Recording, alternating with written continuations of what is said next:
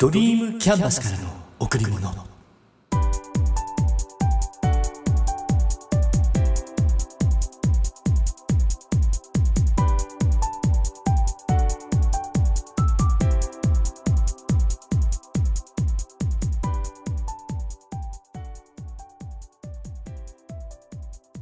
皆さんこんにちは。ドリームキャンバスの竹内義之です。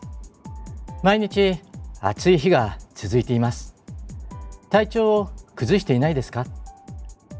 街を歩く人たちみんなマスクをしています。どうしちゃったんだ？ってこの状態。昔営業マンはどんなに暑い時でも長袖のシャツを着てネクタイを締めてさらにスーツの上着も着ていました。脱いだ時にシャツが濡れている。もちろん汗でね。濡れているだけじゃなくて思わず匂いもしてくるようなそんな時代がありました。それがいつからかクールビズとなって半袖のシャツネクタイを締めない営業マンにとって嬉しい時代に変わりました。うん。それが昨年からのコロナウイルス。これによって世の中がマスク族になってしまった。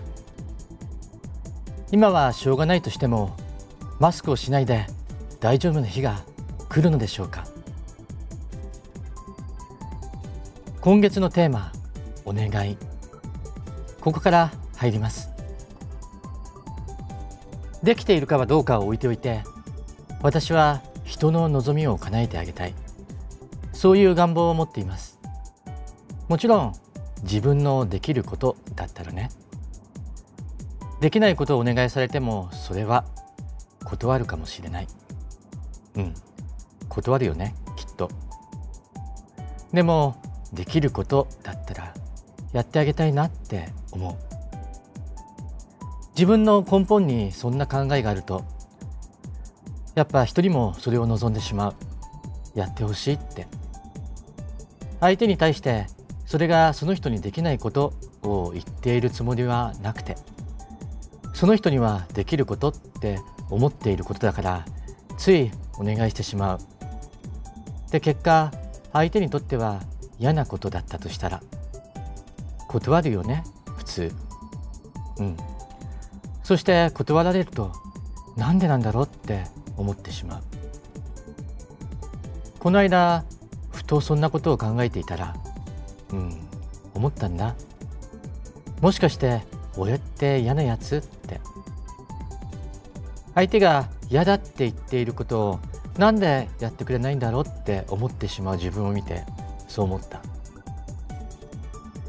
そしてそれを人に話してみたら言われました嫌なやつではなくてわがままじゃないの？それってわがまま俺ってわがままなのかな？って自問自答。そんなことない。でもお願いしているって思っていること。相手からするとわがままを言っているになるのか。なんとなくそれに納得。だけどそのわがままを受け入れてほしいって思う自分がいて。だってできることでしょって思う自分がいて。うん。もう一つその人に言われたのが教養になっていないかって。うん。強要されるのは嫌だよね。俺自身強要されるのは嫌だ。自分の考えでやりたい。こっちが相手のできることと思ってお願いしていてもその人自身が苦手って思っているとしたらやっぱ嫌か。話を最初に戻すけど根本に人の望みを叶えてあげたい。って思う自分がいる。だからついつい同じように思ってほしくて甘えてしまう。うん甘えている。相手のことをもっと考えないといけないな。これって嫌なやつだなって思うと自分を否定することになるから。だとしたらやっぱわがままで甘えている。そう考えよう。そしてもう少し人を見る目線を自分の枠から外さないといけないな。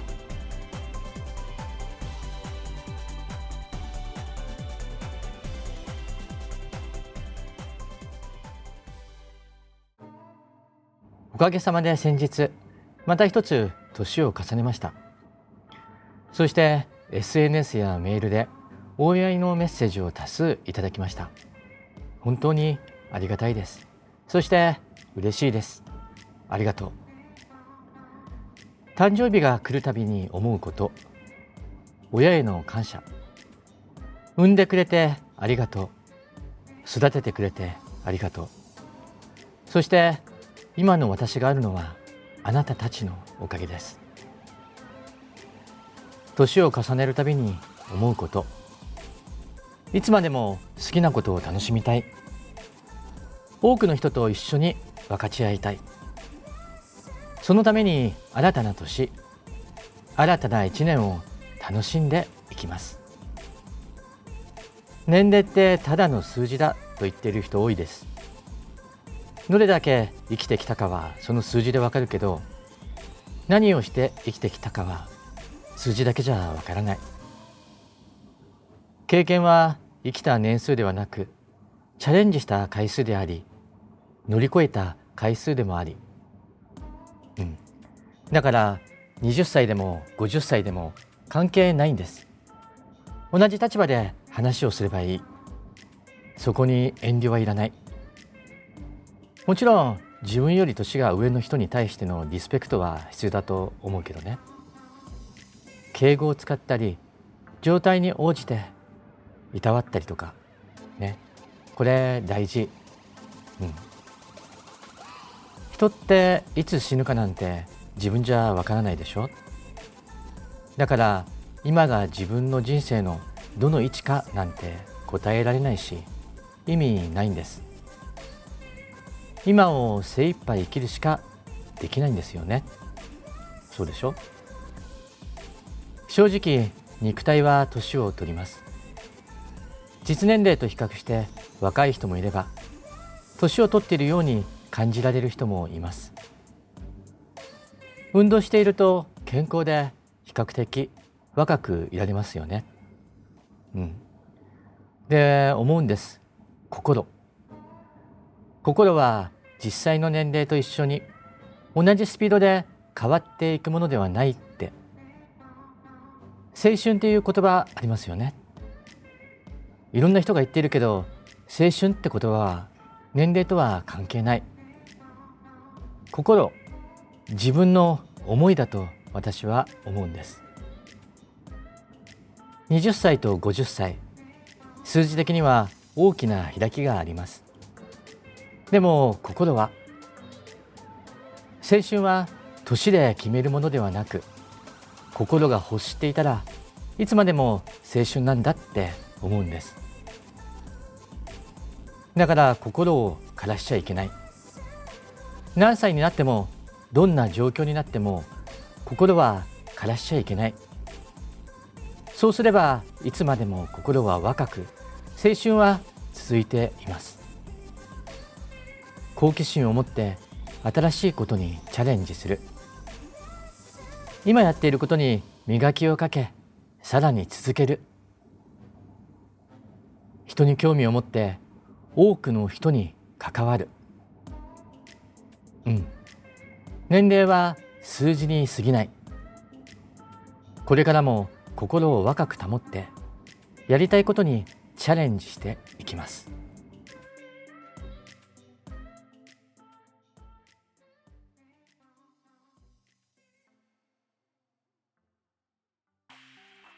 コロナによる運動不足がたたって体重が一気に増加。これは全く喜べない。私はもともと太る体質だから自分の標準体重をキープするには運動することが必須なんです。だからいつもスポーツジムに通っていました。ところが昨年からのコロナウイルス蔓延に伴って全くジムへ行かなくなって気づいてみると情けない体に。これじゃいかんってことで先日家の周りを走ってきました。距離にして6キロほど。ランニングは今年に入って2月に一度しただけ。タイツを履いてその上にショーツをつける。上は T シャツとアームカバー。iPhone でナイキのアプリを起動して音楽をスタート。ゆっくりと走り始める。前方から数人の高校生が自転車でやってくる。あっという間に通り過ぎていく。続いて年配の女性。健康のためのウォーキングっぽい。右手に中学校。グラウンドで野球の練習をしている。まだ500メートルを過ぎたあたり。しばらく気持ちよく走っているとアプリから1キロのアナウンス。そのまま走り続ける。走っている時の信号。赤の時は結構迷う。注意して渡ってしまうか。周辺を回って青になるのを待つかって。さらに走ると我が母校。小学校の横を走る。予定通り2キロのアナウンスが入る。一度止まって軽く体操。呼吸を整えて再び走り始める。続いて前から犬の散歩をしている婦人が来る。マスクをしている。ちなみに私は外を走る時にはマスクはしない。たまにマスクして走っている人を見かけるけどそれは私には無理かな。というかマスクをつけて走る気にならない。3キロのアナウンスが入る。ここでまた体操。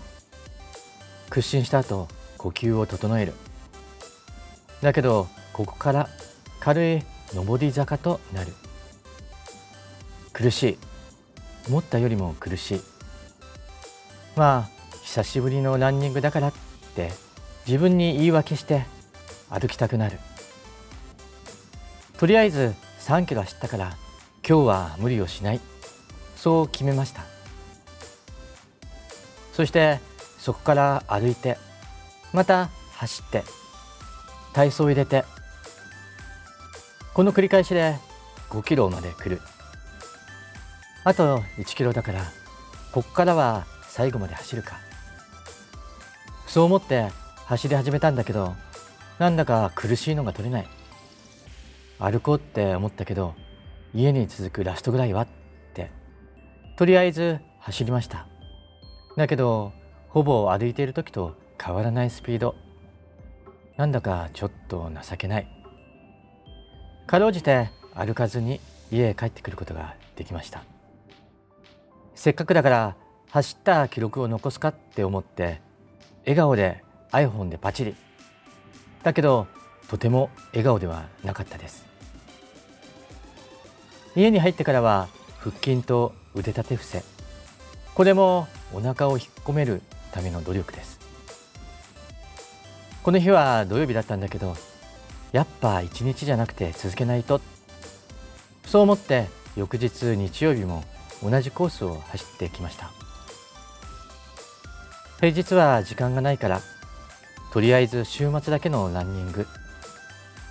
これからもしばらく続けていこうと思います。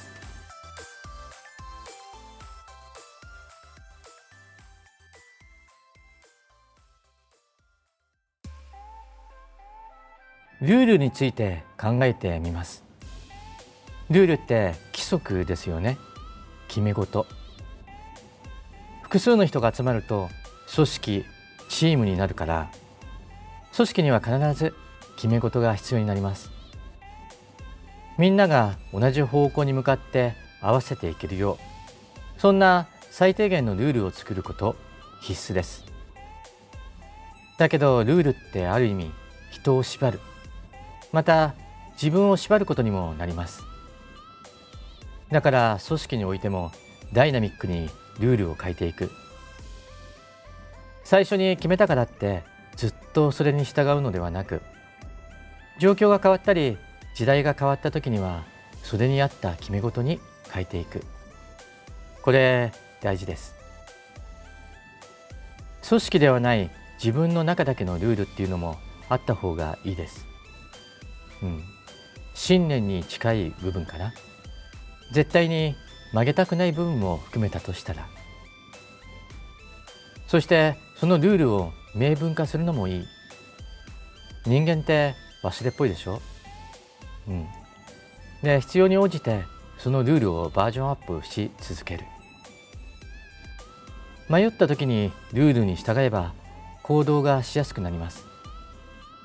そして自分で決めたことだから決して縛られているわけではない、うん、でもし守れなかった時明確な理由どうすればよかったのかがはっきり分かって次に同じことに遭遇した時意識と行動がきっと変わっているはず。私はそう思います。意識改革と行動変容って言葉好きです。人の言葉や行動を見て自分の意識が変わる。気づきを得るってことですよね。さらに強い気づきを得て行動したくなる。そうやって人は成長していくんだと思います。ところで今ふと思ったんですけど皆さん嘘ってどれくらいついたことがありますか？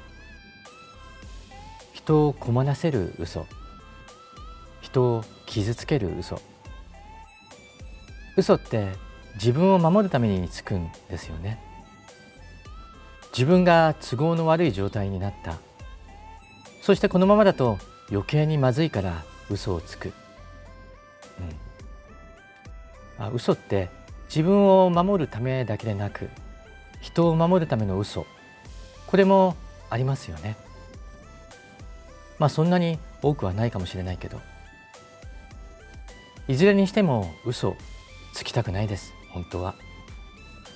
でも人間だからそんなに完璧ではなくそんなに強くもない。そして正しさだけを追求できるわけでもない。でも自分が嘘をつく時って自分では100%分かっていますよね。誰かと話をしていて今俺嘘言ってるとか思いますよね。これは人に対しての嘘。決めたことをやらない。やろうと思っていたけれどやっぱ面倒なのでやめる。これは自分に対しての嘘ってなります、うん、私も自分に嘘はつかないって普段決めているけれども絶対につかないなんてことは言い切れない。だからせめて自分に嘘をつかないように生きようって思います。そんな曖昧な部分を残しておきたい。ダメかな？